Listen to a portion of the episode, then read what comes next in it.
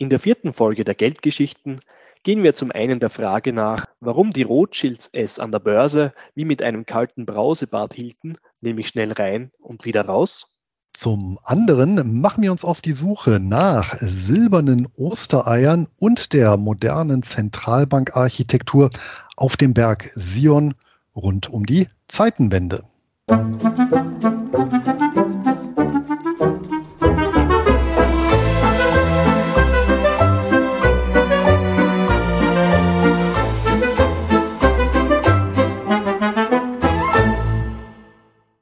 Und damit Servus und herzlich willkommen zu den Geldgeschichten. Trotz leichter Erkältung bleibt mein Name Clemens Faustenhammer. Und ich bin Luis Pazos. Wir sind zwei Finanzblogger und haben die beiden schönsten Nebensachen der Welt, nämlich Geld und Geschichte, miteinander kombiniert und reisen dafür jeden letzten Freitag im Monat zurück in die Finanzzukunft.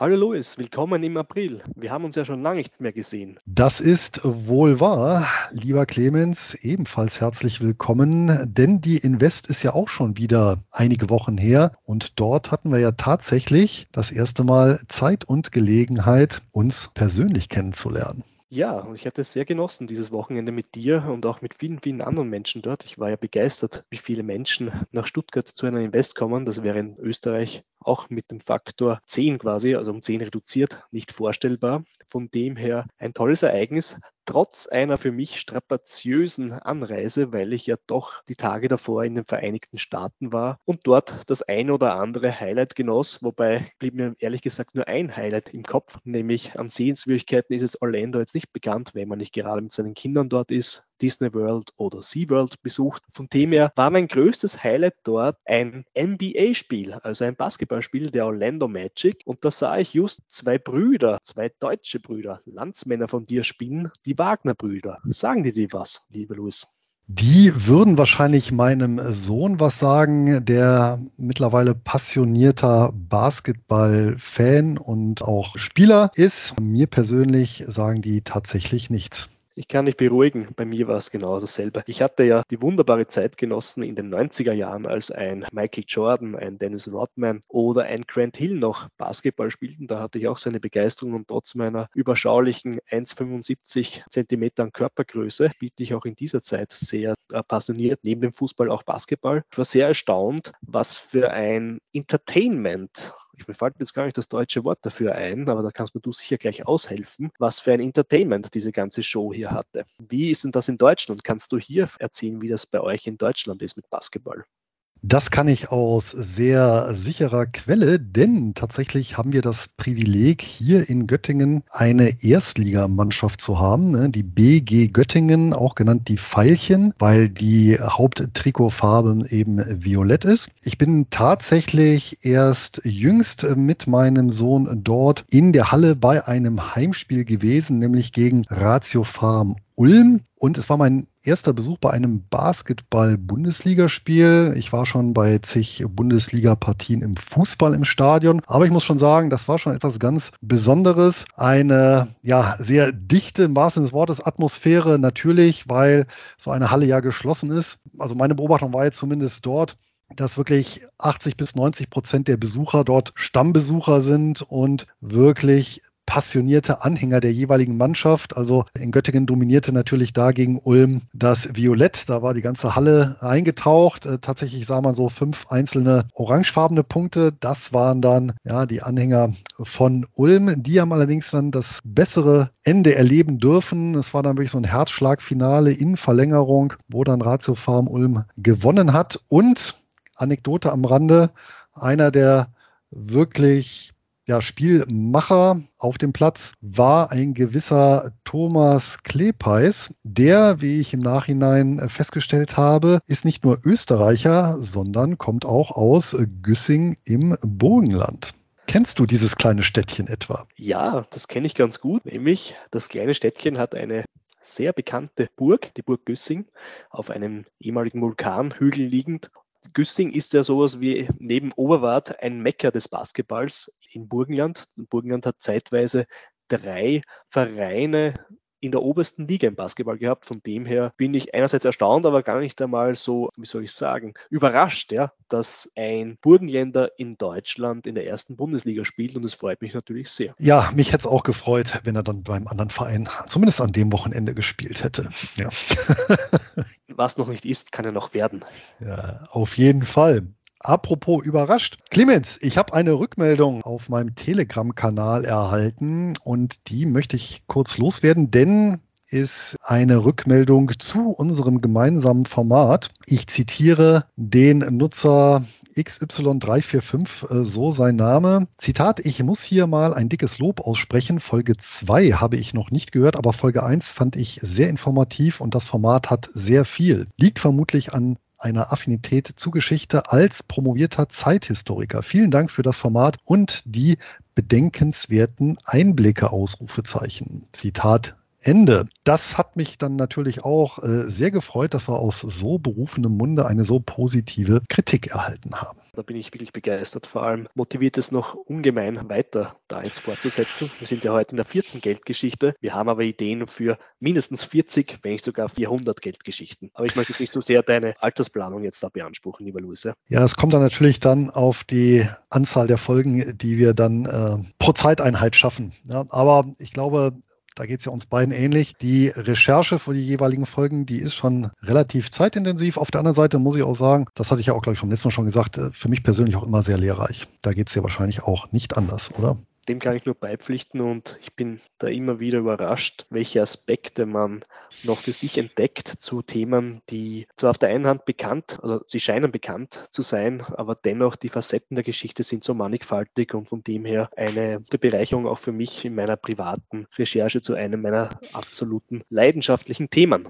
Und wo wir gerade dabei sind, habe ich tatsächlich noch einen Nachbrenner zu deiner Geldgeschichte in Folge 3. Du erinnerst dich, Vespasians Latrinsteuer, aber auch der jüdische Krieg. Und da erwähntest du auch eine legendäre Belagerung, nämlich die der Festung Masada.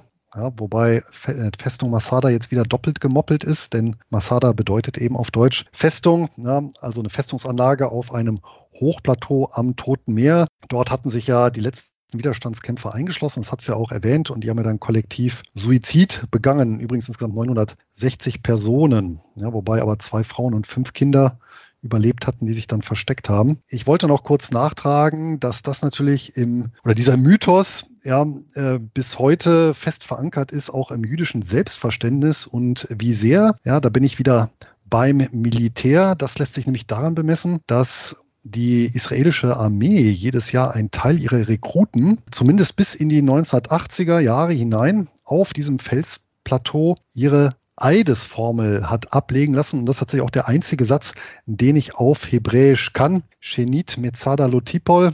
Und übersetzt heißt das, Masada wird nie wieder fallen. Also das ist natürlich schon ja auch äh, historisch extrem aufgeladen. Muss sicherlich auch für die Rekruten so ein ganz besonderer Moment gewesen sein, an der Städte ihren Eid für ihr Land dort zu leisten. Und wer tatsächlich in diese letzte Schlacht des jüdischen Krieges eintauchen will, es gibt auch aus den 1980er Jahren eine Fernsehserie mit äh, Peter O'Toole als römischer Feldherr in der Hauptrolle und die wurde auch an Originalschauplätzen gedreht. Gibt es ja überall zu kaufen, zu streamen, nehme ich an, wo es äh, ja, DVDs und Streaming-Leistungen gibt. Und noch ein letzter Punkt zum Thema Masada, denn tatsächlich äh, Clemens, weiß ich ja auch, dass du ein Freund harter und ehrlicher Gitarrenklänge bist und vor dem Hintergrund ja auch sicherlich die Band Grave Digger kennst, eine deutsche Heavy Metal Band und die hat tatsächlich ein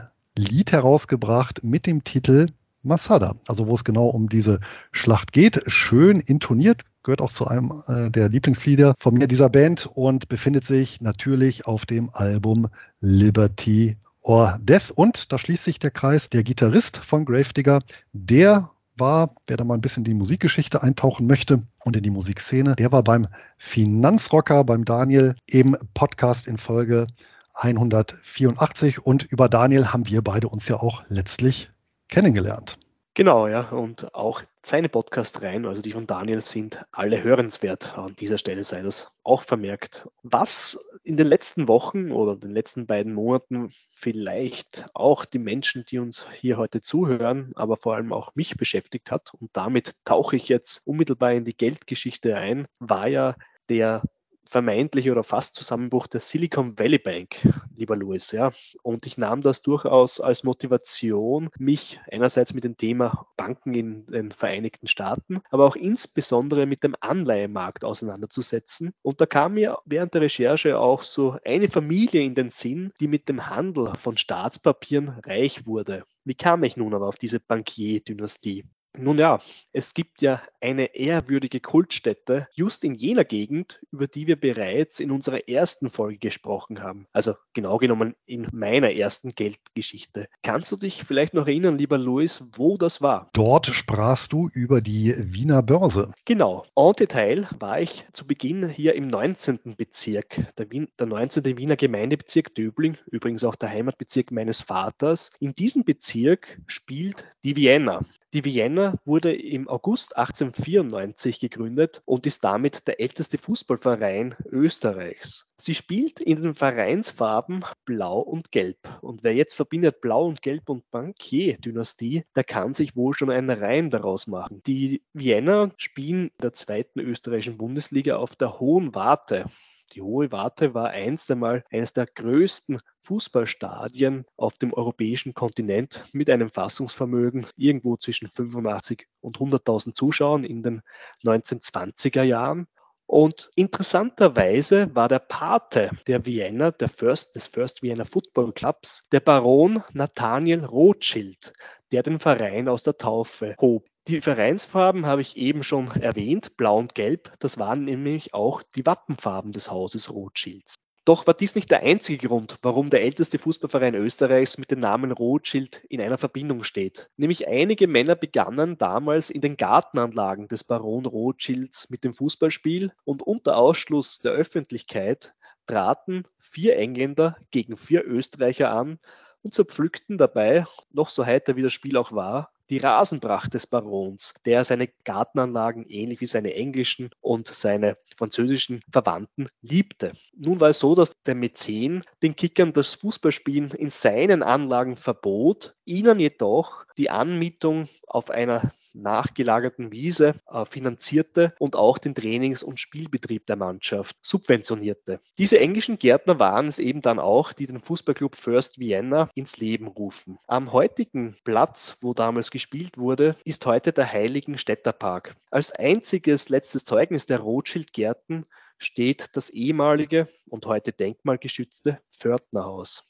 Doch wenn wir die Geschichte der Rothschilds hier in Wien erzählen, sollten wir mit dem Ursprung beginnen. Und diese Wurzeln reichen zurück, zumindest belegen das die Quellen, in das 16. Jahrhundert. Damals in Frankfurt lebte die Familie im Haus zum Roten Schild. Daher etablierte sich auch der allmählich dieser Familienname Rothschild. Es gab ja damals keine Hausnummern in der Frankfurter Judengasse und somit behalf man sich mit verschiedenen Schildern zur exakten Bestimmung der Örtlichkeit. Als Stammvater der Rothschilds darf wohl Meyer Amschel Rothschild als treibende Kraft des Aufstiegs genannt werden. Der im Februar 1744 geborene, als äußerst höflich beschriebene Meyer Amschel war Sprössling einer Familie, die vorwiegend im Kleinwarenhandel sowie in der Münzsammlung geschäftlich operierte. Eigentlich wollte er sich zum Rabbiner ausbilden lassen, allerdings musste er die Ausbildung in der Talmudschule in Fürth nach dem frühen Tod seiner Eltern abbrechen. Nach einem längerjährigen Intermezzo bei der jüdischen Kaufmannsfamilie Oppenheim in Hannover kehrte Meyer Amschel trotz guter Karriereaussichten bei den Oppenheimers nach Frankfurt zurück und machte sich dort ab 1764 als Händler von antiquarischen Münzen und als Wechselhändler selbstständig. Das war in seinem 20. Lebensjahr. Dank seines aufgebauten Netzwerkes während seiner Dienstzeit für das Haus Oppenheim knüpfte er Kontakt zum damaligen Erbprinzen und späteren Kurfürsten Wilhelm von Hessen, mit dessen Münzkabinett er Handel betrieb. Dieser Wilhelm war genau jener Mann mit dem besonderen Sinn für ein Geschäftsmodell, über welches wir in der letzten Geldgeschichte kurz gesprochen haben. Ich bilde mir ein, lieber Louis, du hast es erwähnt, der Einsatz von Söldnern, die Hessen. Die knapp 2500 Soldaten, die Wilhelm seinem britischen Väter König George III. zur Niederschlagung der Aufständischen in den späteren Vereinigten Staaten anbot, machte ihn zu einem der reichsten Fürsten im Heiligen Römischen Reich deutscher Nation. Doch nun zurück zu der Hauptfigur oder einer der Hauptfiguren dieser Geldgeschichte. Einen ersten Meilenstein für die Rothschilds stellte tatsächlich die Verleihung des Titels Hoffaktor im Jahr 1769 dar. Was war ein Hoffaktor? Das waren selbstständige Kaufleute, die die Adelshöfe mit verschiedenen Luxusgütern belieferten, für sie Finanzgeschäfte tätigten oder ihnen eben auch Kredite einräumten. Zu den Betätigungsfeldern von Hoffaktoren, die häufig Juden waren, gehörte auch die Beschaffung antiquarischer Münzen und anderer Sammelstücke für die fürstlichen Kuriositätenkabinette. Von nun dürfte Meyer Amschel die Plakette mit dem Wappen von Hessen-Hanau mit der Inschrift M.A. Rothschild Hoflieferant seiner erlauchten Hochheit Erbprinz Wilhelms von Hessen, Graf von Hanau, vor seinem Geschäft in der Judengasse anbringen. Das war jetzt nicht unmittelbar mit besonderen Rechten und Pflichten verknüpft, steigerte jedoch massiv das Prestige seiner Unternehmung. Nicht ganz ein Jahr später, 1770, spielte sich auf privater Ebene ein signifikantes Ereignis ab. Meyer Amschel ehelichte die damals 17-jährige Tochter des Hoffaktoren des Fürstentums Sachsen-Meiningen. Gutle Schnapper war auch monetär eine gute Partie, brachte sie doch eine Mitgift in Höhe eines Jahreseinkommens, das waren ca. 2500 Gulden, in die Ehe mit. Von entscheidender Bedeutung für die prosperierende Entwicklung des Hauses Rothschild waren jedoch die zehn Kinder, insbesondere die fünf Söhne mit den Namen, und ich möchte sie jetzt in der Reihenfolge ihres Geburtsjahres entsprechend anführen, nämlich Amschel, Salomon, Nathan, Kallmann und der jüngste namens Jakob, der sich später auch James nannte. Vereinzelt werde ich auf sie noch genauer zu sprechen kommen. Der fortlaufende Handel mit den Münzen war zwar ein ertragreiches Geschäft, stillte jedoch keineswegs den Durst der ambitionierten Familie Rothschild. Im französischen Revolutionsjahr 1789 gelang der erste Deal mit den nunmehrigen Landgrafen Hessens, nämlich Wilhelm. Es war der Abschluss eines Wechseldiskontgeschäfts. Meistens waren das Londoner Wechsel des Fürsten, die die Wechselstube Meyers zu Discount und Inkasso erhielt. Hintergrund der vereinzelten Geschäfte zwischen dem hessischen Hochadel und den Rothschilds war, dass Wilhelm durchaus aus einem Vorsichtsprinzip heraus motiviert, seine ausländischen Wechsel unter mehreren Bankiers und Maklern aufteilte, um die Kurse und Diskontsätze nicht zu gefährden. Dieses Wechselgeschäft markierte den Einstieg der Rothschild-Familie in das Bankwesen. Gleichwohl der erste Schritt nun getan war, verliefen die weiteren Geschäftsaktivitäten zunächst im sehr überschaubaren Rahmen. Ein Grund dafür war sicherlich die Dominanz der etablierten Bankhäuser wie die Gebrüder Bethmann oder Rüppel und Hanier, die sich ihrer Stellung bewusst kaum Marktanteile von jemandem aus dem Judenghetto sich abspenstig machen wollten. Andererseits nutzten sie, also die Frankfurter Bankherren, gegen Zahlung einer geringen Provision die Rothschilds als Mittelsmänner zum fürstlichen Hof. Dies zeitigte Folgen, denn damit sicherten sich die Rothschilds einen permanenten Kontakt zu Wilhelm und seinen Finanzberatern. Im Übrigen war es der damalige Finanzsekretär und wohl wichtigste Berater in finanziellen Angelegenheiten, Karl Friedrich Buderus, der sich insgeheim als stiller Teilhaber an der Wechselstube von Meyer Amschel beteiligte, als diese sich nun in ein regelrechtes Bankengeschäft transformierte. Ein aussagekräftiger Indikator für den wirtschaftlichen Aufstieg der Rothschilds ist das zu versteuernde Vermögen. Während über ein Jahrzehnt konstant 2000 Gulden als Bemessungsgrundlage für die Steuerberechnung herangezogen wurden, verdoppelte sich der Referenzwert im Jahr 1795, ehe sich nur ein Jahr später der Betrag von eben dann 4000 auf bereits 15.000 Gulden ausweitete. Das war die höchste Steuergruppe im Frankfurter Ghetto. Dieser Aufstieg trug sich in jener turbulenten Zeit zu, als Napoleon sich auf dem europäischen Festland durch seine ja, erfolgreichen Eroberungszüge auszubreiten begann. Während das kriegerische Treiben den Kontinent stark zusetzte, sollte sich dadurch die eine oder andere Opportunität ergeben, die den Rothschilds den Weg in die Liga der vermögenden und vor allem besitzenden Elite ebnete. Denn das große Geld wurde mit dem Handel von Anleihen erzielt. Die Größe des Anleihenmarkts ist auch heute noch sichtbar, wenn man sie in Verhältnis zum Aktienmarkt stellt. Und nach meiner Recherche, und bitte korrigiere mich, lieber Louis, entspricht ungefähr das Volumen am Anleihemarkt dem Doppelten als dem Aktienmarkt. Habe ich das richtig recherchiert? Auf Heller und Pfennig kann ich die Frage nicht beantworten, aber ja, der Anleihenmarkt ist auf jeden Fall und war auch schon vermutlich immer signifikant größer als der Aktienmarkt, ja. Ja, und auch insbesondere war ja damals, und das haben wir auch in unserer ersten Geldgeschichte thematisiert, die Börse an sich für den Handel von Anleihen zuständig. Die Aktien kamen dann im Verlauf des 19. Jahrhunderts dazu. Nun möchte ich im Konkreten drei historische Ereignisse, die den Aufstieg der Rothschild-Dynastie beförderten und ihre vorrangige Stellung untermauerten, herausgreifen und ihre direkte Verbindung zum Anleihemarkt näher beleuchten. Im ersten Akt tritt das Königreich Dänemark in Erscheinung. Die quasi gegebene Zahlungsunfähigkeit im dänischen Staatshaushalt führte zur Notwendigkeit, durch neue Schulden die leeren Kassen zu füllen. Ich meine noch heute ein probates und uns Steuerzahlern bekanntes Mittel. Da der dänische König der Onkel von Wilhelm von Hessen war, der ja bekanntlich mit genügend finanziellen Mitteln ausgestattet war, wendete sich die dänische Krone an die hessische Verwandtschaft. Wilhelm wollte die Ausgabe von neuen Staatsanleihen inkognito abwickeln und nicht direkt mit der eigenen Verwandtschaft das Geschäft abschließen. Es könnte doch der Eindruck entstehen, dass diese Anleihe allzu leicht als eine milde Gabe missverstanden wird. Das bedeutete für Wilhelm, ein vertrautes Bankhaus dazwischen zu schalten. Da die etablierten Spieler am Börsenparkett, wie beispielsweise die Gebrüder Bethmann, wohl unmittelbar die Aufmerksamkeit auf ihn, also Wilhelm, legen würde, beauftragte dieser erstmals die Rothschilds damit, die Staatsobligationen aufzulegen und zu verkaufen, beziehungsweise Wilhelms Geld in diese ausländische Anleihe zu investieren.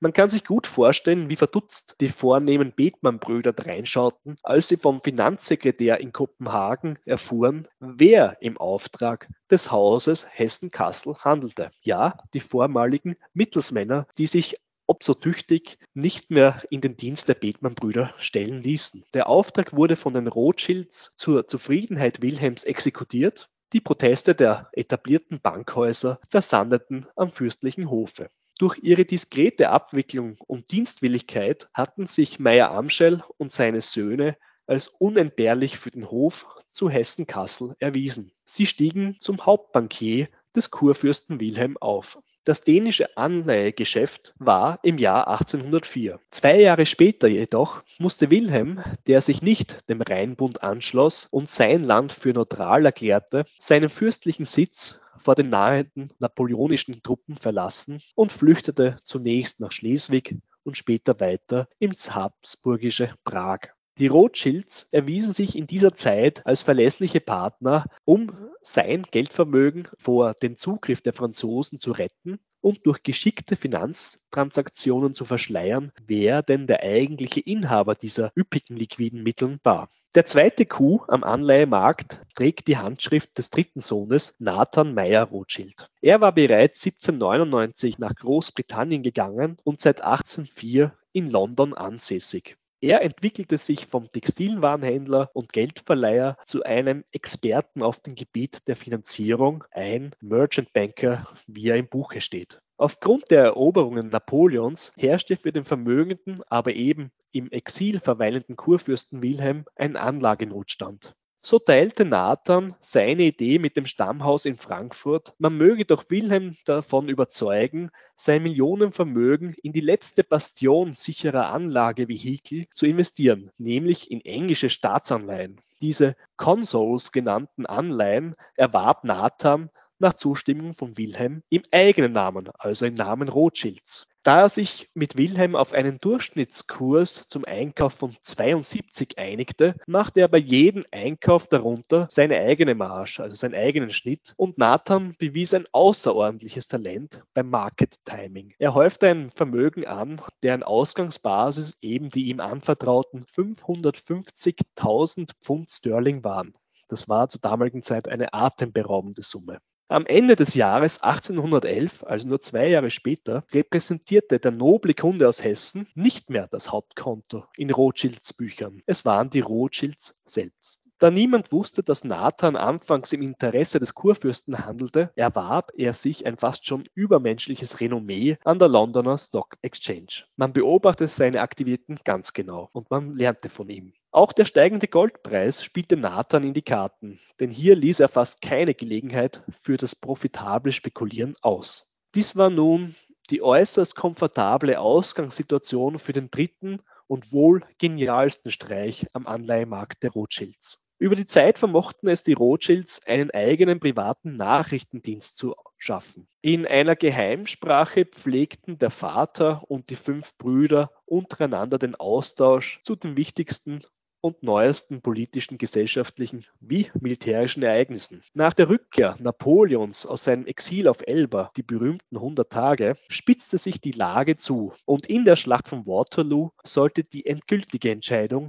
über das weitere Schicksal Europas fallen. Das von Rothschild gehortete Gold drohte im Wert zu verlieren und dem Haus einen finanziellen Verlust zu bescheren. Um dies zu verhindern, kaufte Nathan Rothschild mit dem Gold britische Staatsanleihen. Er nahm an, dass nach dem Ende des Krieges, er ging noch von einer längeren Kriegsdauer aus, es zu einem sinkenden Finanzbedarf und damit auch weniger britischer Anleihen kommen würde, was eine Kurssteigerung bei den bereits platzierten Anleihen zur Folge hätte. Da die meisten Anleger in London eine Niederlage der Briten fürchteten, müssten sich doch bei einem Sieg Napoleons die britischen Staatspapiere verbilligen. So erhielt Nathan Rothschild über den privaten Botendienst zuerst Kunde über die Niederlage Napoleons auf dem europäischen Festland, ehe noch die anderen Börsenteilnehmer Nachricht davon erfuhren. Er befeuerte den Verkaufswahn, alle anderen hätten sich wohl zu diesem Zeitpunkt schon mit Staatspapieren eingedeckt, indem er anfangs selbst in den ersten Stunden am Tag nach der Niederlage Napoleons die Consols verkaufte. Wenn ein Rothschild die Papiere in rauen Mengen abstoßt, kann das wohl nichts Gutes bedeuten. Ich zitiere hier aus einer Stelle aus dem Buch von Frederick Moore, Zitat.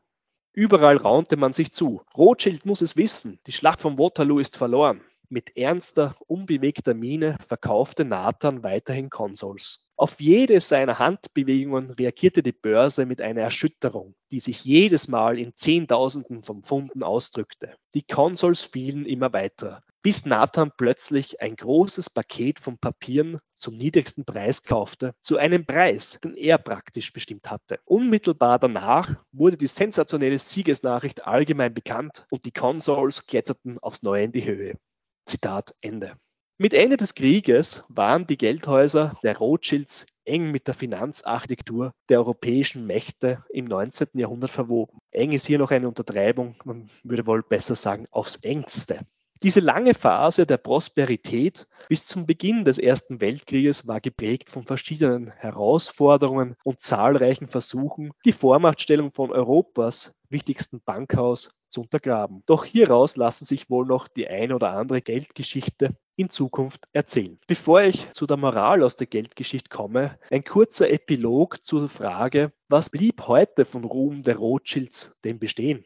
Naja, zwei der fünf Häuser hatten keine männlichen Nachfolger. Einerseits von Karlmann in Neapel und von Amschel in Frankfurt. Diese wurden ja gemäß dem Testament von Meyer Amschel liquidiert. Der österreichische Zweig endete mit der Arisierung unter der NS-Herrschaft. Die meisten Angehörigen konnten von Österreich in die Vereinigten Staaten emigrieren. Jetzt bleiben eigentlich noch zwei Bankhäuser bestehen. Zum einen die unabhängige Genfer Privatbank von Edmond de Rothschild die von einem französisch-schweizerischen Zweig der Familie gehalten wird, und zum anderen die Rothschild Co., welche Ende 2022 in drei Geschäftsfeldern tätig war. Einerseits im Beratungsgeschäft für Fusionen und Übernahmen sowie deren Finanzierung, in der Vermögensverwaltung für private wie institutionelle Anleger und im Merchant Banking, was heute der Verwaltung von Private Equity Investments im eigenen oder im Namen Dritter entspricht. 2023 ist ein Jahr, in dem die Rothschild Co., die heute die beiden Äste in Großbritannien und Frankreich vereint, ist das Jahr, in dem die Rothschild Co. von der Börse genommen werden soll. Das heißt, alle Anteile der Minderheitsaktionäre werden gekauft und das Unternehmen plant eben, die Börse wieder zu verlassen. Und dieser aktuelle Punkt ist auch die passende Überleitung zu unserer obligatorischen Rubrik Was ist nun die Moral aus der Geldgeschichte? Ich habe mich bemüht, die Moral in drei Lektionen zusammenzufassen. Der erste Punkt ist Diskretion. Man mag es zwar in Zeiten von Credit Suisse und Co. kaum glauben, aber die Diskretion und das Vertrauen sind Kernkompetenzen einer Bank. Geschäfte in aller Ruhe, ohne Störsignale von außen abzuwickeln die Rothschilds bewiesen und beweisen über beinahe 250 Jahre, dass sie durch eine nahezu skandalfreie Vita ihr erworbenes Prestige durch Kompetenz, durch ein historisch gewachsenes Netzwerk, aber auch in erster Linie durch harte Arbeit festigt. Die Verschwiegenheit nach innen und wie auch nach außen könnte wohl auch ein guter Grund dafür sein, für den ganzen sagenumwobenen Mythos rund um die Rothschilds, der mitunter in krude Verschwörungstheorien abdriftet. Es ist daher vielleicht auch kein Wunder, dass sich einige Rothschilds Pseudonyme zulegten. Und vielleicht ist es daher auch begreifbar,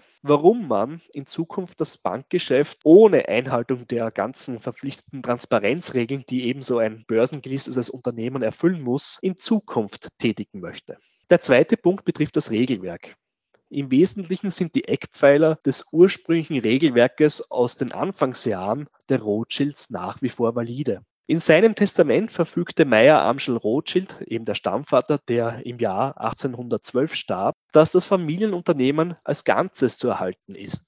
Für die Führung dessen legte er ein strenges Reglement fest. Alle Schlüsselpositionen sind mit Familienmitgliedern zu besetzen.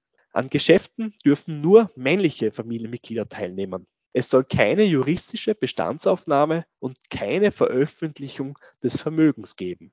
Auch heute noch wird das sogenannte Principal Agent Dilemma, also die entgegengesetzten Interessenslagen zwischen einerseits Eigentümer und andererseits dem Management, das ein Unternehmen leitet, mehrmals thematisiert und auch durchaus als berechtigter Grund der Rothschilds angeführt, warum eben so stark die innere Bande, die eigenen Familienmitglieder in die operative Unternehmensführung eingebunden werden.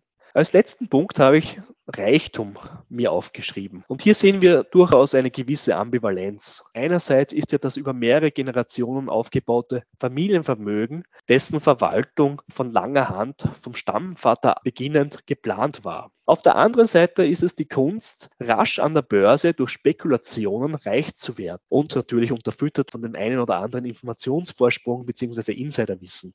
Es war dann wohl auch keine große Sache mehr, dass die Rothschilds die Kurse machten, weil sich die anderen Investoren an ihnen orientierten.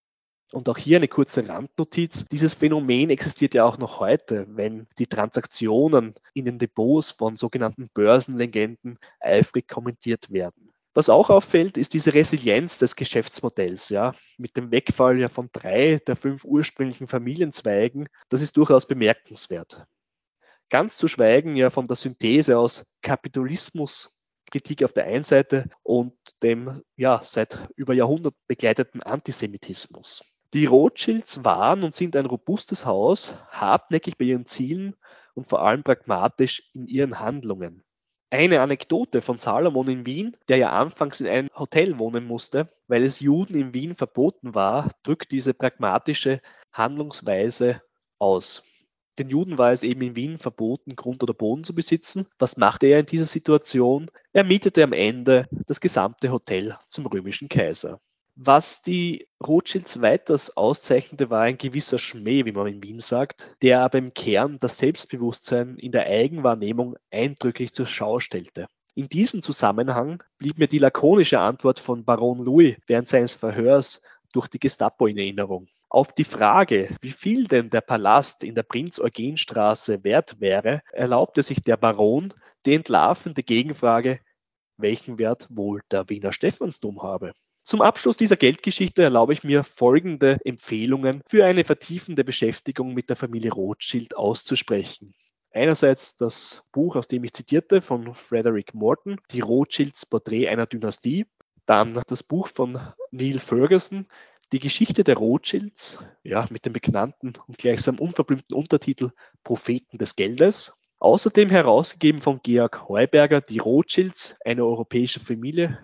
Dieses Werk ist in zwei Bänden erschienen. Und zum Ende eine frei verfügbare Quelle, nämlich das Rothschild-Archiv. Wir haben den Link in den Notizen dieser Podcast-Folge eingefügt. So viel, lieber Louis, zum Nimbus der Rothschilds. Jetzt überlasse ich mit Spannung auf deine Geldgeschichte dir das Wort. Clemens, eine sehr verzweigte Geldgeschichte, die vermutlich Stoff für mehrere Folgen bietet. Und besonders gefallen hat mir natürlich die Geschichte um die legendären hessischen Söldner, die ja vor allem in der Anfangszeit in Übersee sehr gefürchtet waren. Also gibt es auch äh, interessante Berichte bzw. Briefe, die entsprechende Söldner dann verfasst und die Heimat geschickt haben und da ihr Leben schildern. Aber vielleicht ist das sogar nochmal im Rahmen des amerikanischen Unabhängigkeitskrieges eine Geldgeschichte für sich.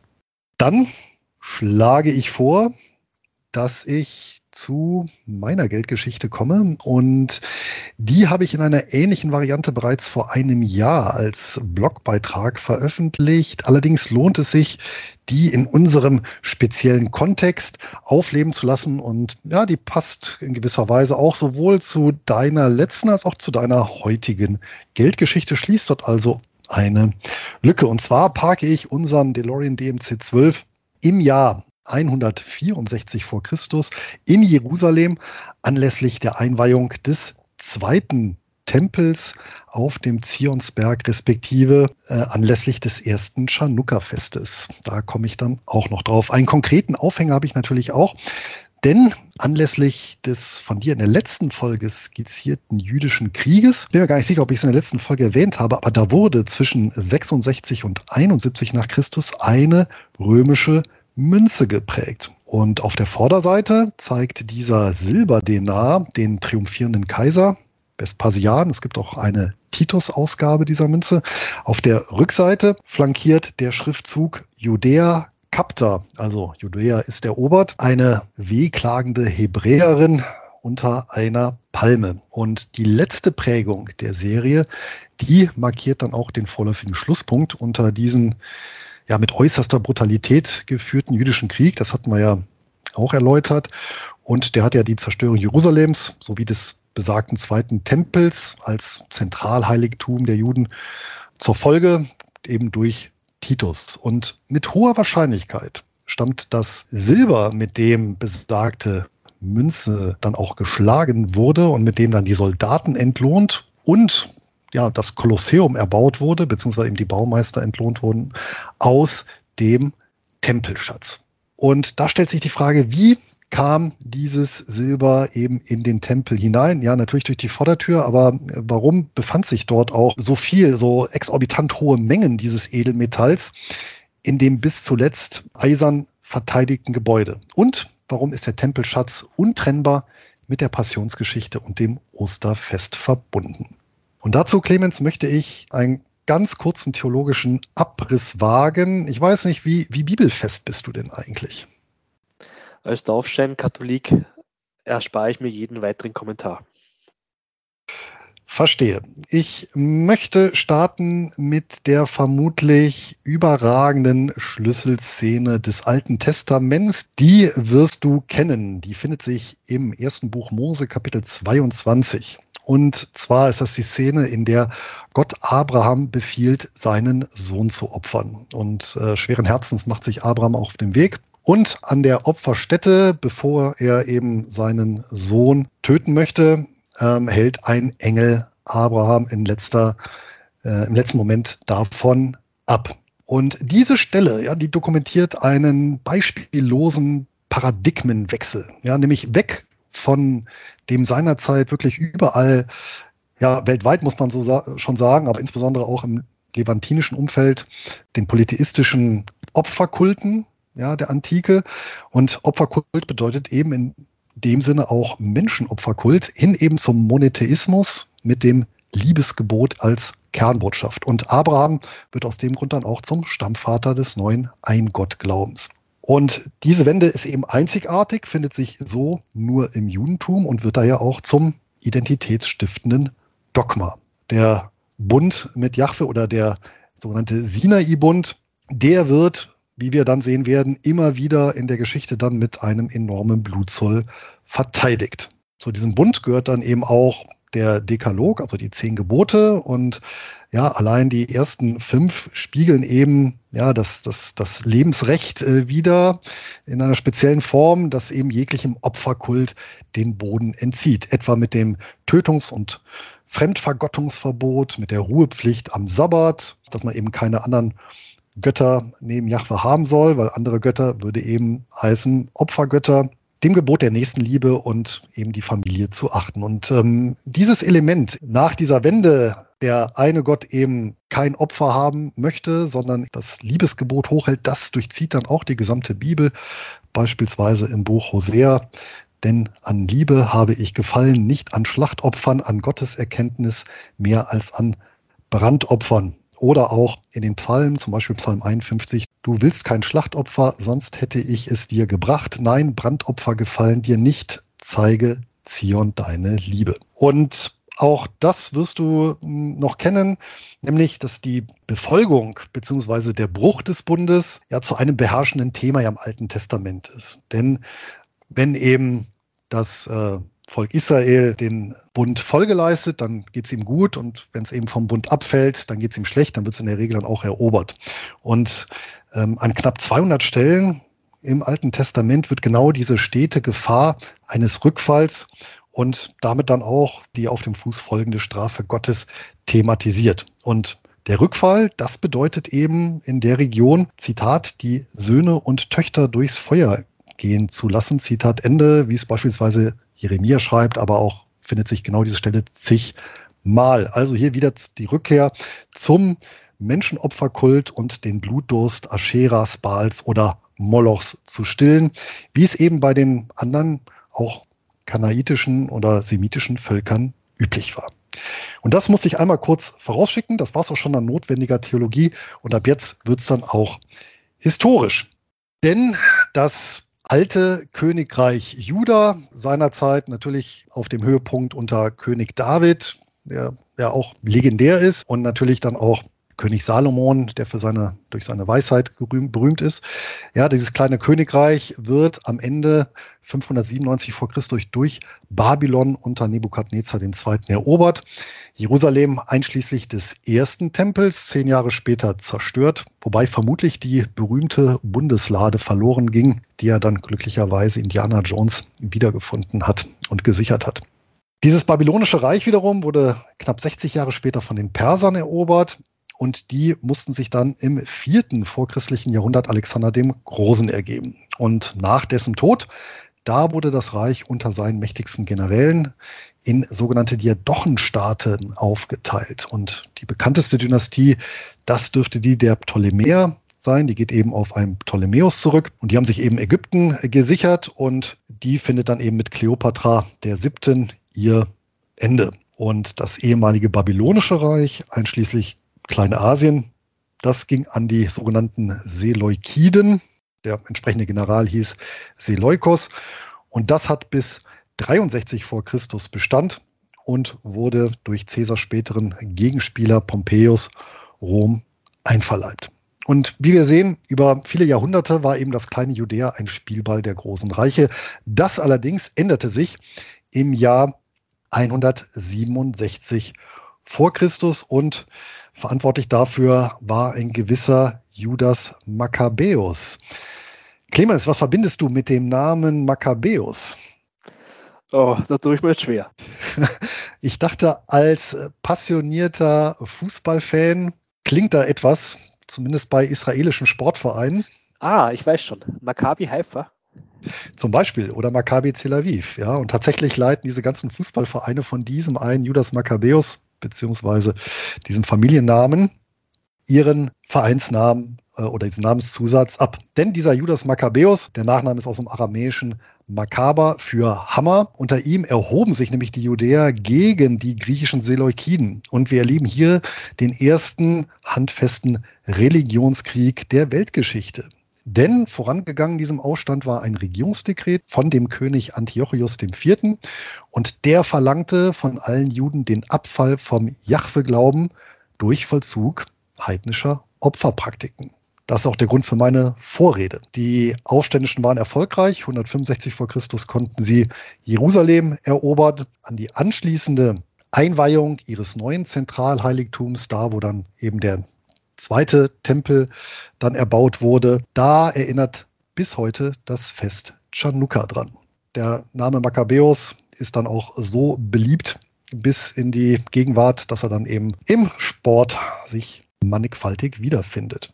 25 Jahre nach dieser Erhebung, da gewähren die seleukidischen Herrscher dann dem jüdischen Kernland politische Autonomie und bestätigen Simon Makkabäus, das ist dann der Bruder des zwischenzeitlich in einem Kampf gefallenen Judas, als Fürsten und Hohepriester. Und der begründet damit auch formal die Dynastie der sogenannten Hasmonäer, also die ganzen Herrscher, die sich ableiten aus dieser Familie Makkabäus, die hießen Hasmonäer. Und knapp 400 Jahre nach Ende des babylonischen Exils hatte damit das politische Judentum erstmals wieder eine eigene territoriale Eigenstaatlichkeit letztendlich errungen. Und als historisch folgenschwerste Maßnahme, da erwies sich noch eine Generation später unter Simons Sohn und Nachfolger Johannes eine durchgeführte Neuordnung des jüdischen Münzwesens. Und das Besondere daran ist tatsächlich, dass im Zentrum dieser neuen Ordnung stand ein Instrument, ohne das kein modernes Geldsystem auskommt, nämlich die sogenannte Seniorage. Als Wirtschaftswissenschaftler Clemens, kannst du mit dem Begriff etwas anfangen? Ja, lieber Louis, ich hätte eine Vermutung, aber ich traue sie mir hier öffentlich nicht kundzutun. Deswegen bitte, bitte, ich brauche deine Unterstützung. Kein Thema. Der Begriff selber leitet sich aus dem Französischen ab, aus Seigneur für feudal oder eben Lehnsherr. Und die Seigneurage unter dem zeitgenössischen Begriff kennst du es, das ist nämlich der Geldschöpfungsgewinn, den jetzt in dem Fall eben eine Zentralbank als Monopolist sich einverleiben kann. Ja, beziehungsweise bei Münzen ist der sogenannte Schlagschatz. Und dieser Geldschöpfungsgewinn oder Schlagschatz, das ist egal, ob es Altertum ist oder in der Neuzeit, der ist wiederum das Resultat aus dem Geldmonopol einer Zentralbank einerseits sowie dem Steuermonopol des Staates andererseits. Und bei der hasmonäischen Neuordnung des Münzwesens, da handelt es sich wirklich um ähm, ja, meines Wissens auch den, den ersten wirklich hervorragend dokumentierten Präzedenzfall der Seniorage, nämlich in der Antike. Und den gucken wir uns jetzt ein bisschen näher an. Erstes Element dieser Neuordnung war nämlich die Einführung des tyrischen Schekels. Ja, der Begriff Schekel ist ja nach wie vor auch für die israelische Währung oder der Name der israelische Währung und seinerzeit fiel darunter aber eine sehr hochwertige Silbermünze, die und da erinnere ich an meine letzte Geldgeschichte, im griechischen Münzfuß geschlagen wurde. Und zwar in der Mittelmeerstadt Tyros. Und die Emission äh, der Silbermünze durch im Prinzip die Prägeanstalt in Tyros, die erfolgte zu einem Kurs über pari. Das heißt also, der eingeprägte Nennwert der Münze war höher als der Materialwert des darin enthaltenen Edelmetalls. Ja, und diese Differenz, die bescherte eben den Clearingstellen, beispielsweise den Auftrag des Tempels tätigen Geldwechslern, besagten Schlagschatz. Dieser Schlagschatz hieß seinerzeit Kalbongebühr aus dem griechischen Kolybos für Klein- oder Wechselgeld und betrug je nach Zahlungsmittel ab 4% aufwärts. Und stellt sich natürlich auch hier die Frage, warum jemand eine derartige Münze überhaupt kaufen sollte. Ja? Also warum soll ich mehr Silber beispielsweise hingeben, um weniger Silber, wenn auch in schöner Form geprägt, wieder äh, zu erhalten? Und auf einen rein wirtschaftlich begründeten Bedarf, da konnten die Geldwechsler äh, angesichts dieses sicheren Verlustes ja nicht hoffen. Ja, das heißt also im privaten Zahlungsverkehr, bei Handelsgeschäften, da kam es ja schließlich unabhängig vom Münzstandard allein auf das Reingewicht in Edelmetall an. Das konnte ja abgewogen werden.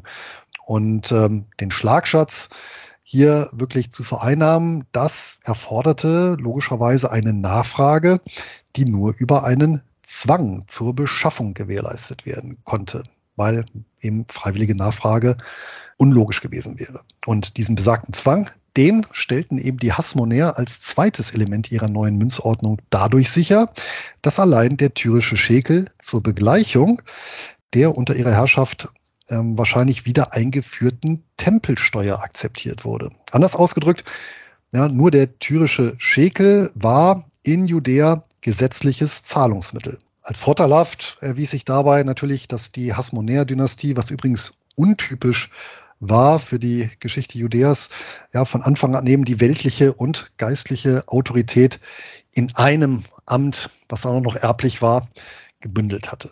Was hat es denn jetzt mit dieser Tempelabgabe auf sich? Die ist auch wiederum vergleichsweise bekannt und auf die kommen wir nachher auch nochmal im Detail zu sprechen. Ähm, die stammt letztendlich auch oder basiert letztendlich auch auf dem Sinai-Bund des Alten Testaments und der sieht nämlich vor, dass alle männlichen Israeliten ab dem 20. Lebensjahr ein sogenanntes Sühneopfer darbringen müssen. Dabei sich aber eben nicht um Blut- oder Menschenopfer, sondern eben ein, Zitat, Lösegeld anlässlich der Veranlagung, Zitat Ende. Der betrug einen halben Schekel und ist sogar auch nachzulesen im zweiten Buch Mose. Und indem die Hasmonäer letztendlich diese alttestamentarische Tempelabgabe aufgenommen haben, ja, verschafften sie ihrem Münzsystem damit ja eine letztendlich eine sakrale Legitimation und übten dadurch natürlich auch nochmal sozialen Druck auf die Glaubensbrüder aus, diese Tempelabgabe auch zu bezahlen. Letzterer, das schien allein allerdings nicht ausgereicht zu haben. Denn tatsächlich wurde aus diesem moralischen Gebot, was es noch im Alten Testament wurde, dann tatsächlich ein gesetzlicher Zwang für alle im hasmonäischen Machtbereich sesshaften Juden, also etwa so eine Million Menschen. Und die konnten fortan ausschließlich durch, ausschließlich durch tyrische Schekel ihre Schulden beim Tempel begleichen. Und fiskalisch war das ein durchschlagender Erfolg, denn der Tyrische Schekel wurde zur bedeutendsten Münze Kleinasiens und dazu trugen eben nicht nur die eine Million Judäer bei, sondern eben auch die etwa sechs Millionen Juden in der Diaspora. Und ähm, unter denen äh, leisteten die meisten erwachsenen Männer in der Regel auch dieses Sühneopfer dann eben aus dem moralischen Gebot heraus. Und dadurch gab es dann eben auch diese regelmäßigen Wanderungen eben nach Jerusalem zur Bezahlung dieser Abgabe. Und äh, übrigens nochmal zum Wertvergleich hier, ein halber Schekel, das entsprach in etwa zwei Tagesverdiensten. Das spülte allein etwa eine Million Schekel im Jahr in den Tempel, beziehungsweise 330 Talente Silber, um eine alte Maßeinheit hier heranzuziehen. Und das entsprach in etwa dem Finanzbedarf zweier römischer Legionen, also zusammen 10.000 gut gerüstete Soldaten nebst Hilfstruppen. Das war schon ein äußerst potenter Geldfluss. Der letzte Aspekt, der erhält auch einen Punkt, der immer ein bisschen ja, rätselhaft galt, nämlich mit einher mit dieser Münzreform ging auch ein Sakrileg, denn die Vorderseite dieses Schäkels, ja, die zierte traditionell der der tyrische Stadtgott Melkert und der ist auch als bekannt als Baal von Tyros und der stand natürlich dann in völlig unversöhnlicher Gegnerschaft zum Jahwe-Glauben, ja, der selber wiederum gar keine Gottesbilder kennt. Und da stellt sich auch wiederum die Frage, warum wurde dieser Akt kaum zu steigernder Gotteslästerlichkeit überhaupt in Kauf genommen? Das heißt also, warum riskierten die Hasmonäer damit bewusst das in sie gesetzte Vertrauen, das übrigens auch dadurch tatsächlich erheblich litt. Das lässt sich dadurch beantworten, dass die vermutlich ein bestimmtes Bedürfnis oder spezielles Bedürfnis hatten als Herrscherelite, was eben nur durch tyrische Schäkel befriedigt werden konnte. Und als historisch gesichert gilt, dass eben der besagte Johannes, der eben die Münzordnung umgesetzt hat, in seiner 30-jährigen Regierungszeit das Herrschaftsgebiet Judäas mehr als verdoppeln konnte. Und hierbei nutzte er in erheblichem Umfang die Dienste fremder, also nicht-jüdischer Soldaten, sprich Söldner. Und hier schließt sich erneut der Kreis, wie schon bei meiner letzten Geldgeschichte. Ja, der griechische Münzfuß, das war der Dollar der hellenistischen Welt und der antike Besoldungsstandard. Und die tyrische Prägeanstalt wiederum war für die unerreichte Qualität und Reinheit ihrer Silberlegierungen bekannt. Und beide Faktoren in Kombination, die waren unabdingbar, um große Söldnerkontingente unter Vertrag zu nehmen. Und ohne die wiederum wäre keine Landnahme möglich gewesen. Das heißt also, die gotteslästerliche Münzreform letztendlich der Hasmonäer, die sicherte den nötigen Mittelfluss, um dieses Militärkontingent auch bezahlen und aufrechterhalten zu können. Wir machen einen Zeitsprung und gehen in das vierte Jahrzehnt unserer Zeitrechnung und da reitet einer alten Prophezeiung folgend ein Wanderprediger auf dem Rücken eines Esels in Jerusalem ein. Und zu dem Zeitpunkt hat tatsächlich die Fiskalordnung, wie ich sie skizziert habe, immer noch Bestand, auch wenn die Hasmonäische Dynastie mittlerweile untergegangen ist und die Römer Judäa besetzt haben.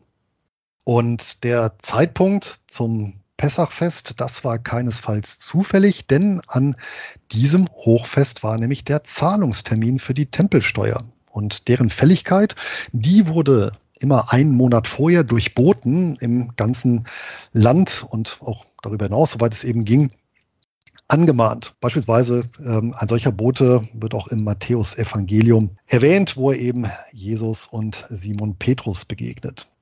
Ja, wie schon gesagt, bei den Judäern selber war diese Zahlung nach wie vor Pflicht und wer nicht zahlen konnte, bei dem wurde gepfändet. Und Pfändung bezog sich seinerzeit nicht nur auf materielles Eigentum, sondern sogar auf die Person selbst sowie deren Angehörige. Das heißt, die äh, wurden dann eben in die Sklaverei verkauft, um dadurch die Steuer zu kompensieren. Und mit dieser Aufgabe, da waren eben die Zöllner unter anderem, aber auch die Geldwechsler betraut. Und das erklärt auch, warum sie so unbeliebt waren, weil das waren letztendlich Beamte des Tempelfiskus, die hoheitlich handelten.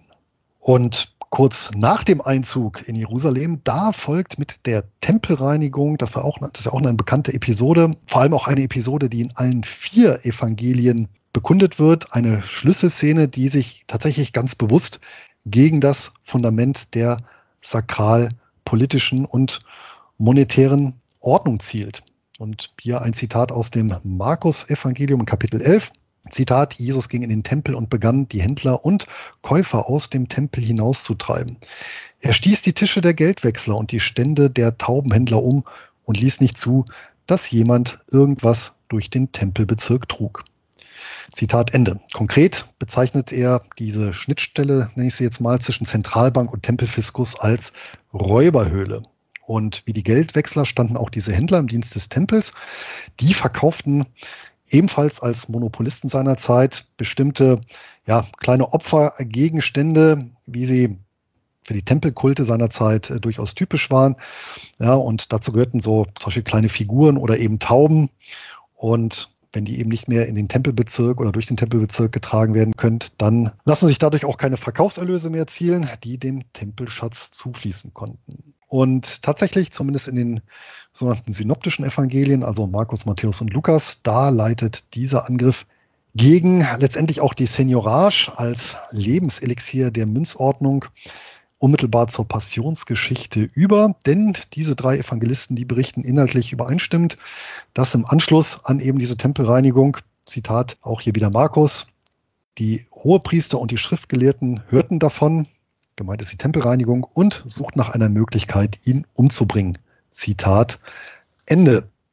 Und als ja, fiskalpolitisches Delikt fiel das Urteil und die Vollstreckung in die behördliche Zuständigkeit der römischen Gerichtsbarkeit und eben nicht der jüdischen Gerichtsbarkeit. Ähm, die gab es auch, aber als Aufrührer wurde Jesus letztendlich von den Römern dann äh, verurteilt und gekreuzigt. Und dazu äh, war es natürlich noch erforderlich, dass die Tempelwache ihn äh, ergriff und auslieferte. Und für die Verhaftung, da bedurfte es noch eines Verräters, nämlich Judas Iskariot.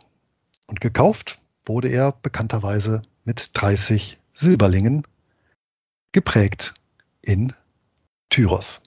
Und das war meine heutige Geldgeschichte passend zum Ostermonat April. Auch ich habe drei Punkte mir notiert als Moral aus der Geldgeschichte, nämlich Punkt eins. Hier wiederhole ich mich, denn ich kann an dieser Stelle die Erkenntnis meiner Geldgeschichte aus Folge drei zur römischen Münzordnung eins zu eins auf die judäische übertragen, nämlich Edelmetalle waren und sind in erster Linie Kriegsmetalle und politische Macht schlägt hier sogar bisweilen theologische Dogmen. Zweitens, und das finde ich eigentlich das jetzt wirtschaftlich hochinteressante, nämlich dass die Zentralbankarchitektur bereits seit der Antike eben auf diesen Prinzipien einerseits der Seniorage und des Beschaffungszwanges basiert. Und dieser Beschaffungszwang entspricht dabei wiederum nichts anderes als dem Status eben als gesetzliches Zahlungsmittel. Und das findet sich auch in unseren heutigen Geldordnungen so eins zu eins wieder. Und hier beispielsweise im United States Code, also das sind die gesammelten Bundesgesetze im Buch 31, Paragraph 452, Zitat United States Notes shall be lawful money and a legal tender in payment of all debts, public and private, within the United States. Zitat Ende. Oder auf Deutsch, US-Banknoten sind von Rechts wegen Geld und ein gesetzliches Zahlungsmittel zur Begleichung aller öffentlichen und privaten Schulden in den Vereinigten Staaten. Zitat Ende. Wobei hier natürlich die privaten Schulden dann eine Folge der öffentlichen Schulden respektive der Steuerschulden sind. Und das Thema wird uns sicherlich in der einen oder anderen Form wieder begegnen. Und drittens, unabhängig von der theologischen Dimension ist es unbestreitbar, dass die Berichte anlässlich der, jetzt nenne ich sie mal so, Schekel-Rebellion Jesu welthistorisch bis in die Gegenwart nachwirken. Und das belegt wiederum frei nach dem Historiker Golo Mann, der Kern aller Geschichte ist Geldgeschichte. Bleiben noch die Quellen. Zum einen natürlich die Bibel, in dem Fall die Einheitsübersetzung, die ich hier stehen habe. Zum zweiten einmal von Klaus Brinkmann, einem Professor für Altertumsgeschichte, mittlerweile meine ich äh, emeritiert der Universität Frankfurt. Das Buch heißt Geschichte der Juden im Altertum vom babylonischen Exil bis zur arabischen Eroberung.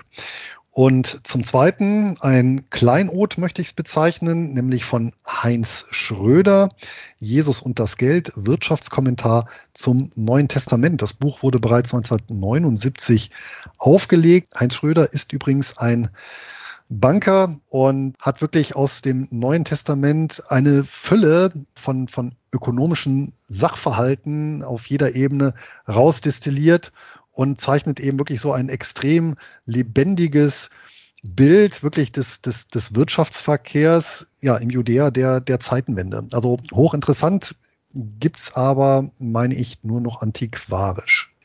Und damit, Clemens, bin auch ich mit der vierten Geldgeschichte durch.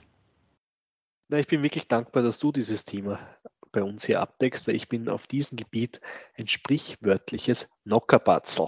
Ja, und von dem her, ich habe dich im Übrigen, im Übrigen habe ich ja dich ja schon als Theologe beziehungsweise als Theologie-Sachkundigen in unserer Telegram-Gruppe geoutet. Ich habe es gelesen, schulde auch noch eine Antwort und werde die nachliefern, wobei ich glaube, die Frage bezog sich tatsächlich auf den englischen Humor von Monty Python, aber tatsächlich, äh, um es hier vorwegzunehmen, finde ich die Ritter der Kokosnuss, Ausnahme ist natürlich der schwarze Ritter, deutlich schlimmer als das Leben des Brian. Also wenn schon englischer Humor, dann äh, Little Britain. Das, da bin ich, gehe ich noch konform mit. Gut, dann können wir einen Strich unter die, heutig, unter die heutige Geldgeschichte ziehen und wir freuen uns über eure Anmerkungen, Fragen, Korrekturen und Wünsche. Nutzt dafür die Kommentarfunktion oder schreibt uns eine E-Mail an kontakt.geldgeschichten.info. Diskutieren könnt ihr mit uns im schon erwähnten gleichnamigen Telegram-Kanal zum Podcast unter gruppe.geldgeschichten.info. Alle Angaben und Verweise findet ihr in der Folgebeschreibung in eurer Podcast-App. Und wenn ihr keine Geldgeschichte mehr verpassen wollt, dann abonniert unser Format. Und das gibt es überall dort, wo es Podcasts gibt. Und selbstverständlich freuen wir uns, wenn ihr durch eine gute Bewertung zur Verbreitung der Geldgeschichten beitragt. Damit verabschieden wir uns von allen Hörern mit dem alten chinesischen Segenswunsch. Möget ihr in uninteressanten Zeiten leben. Musik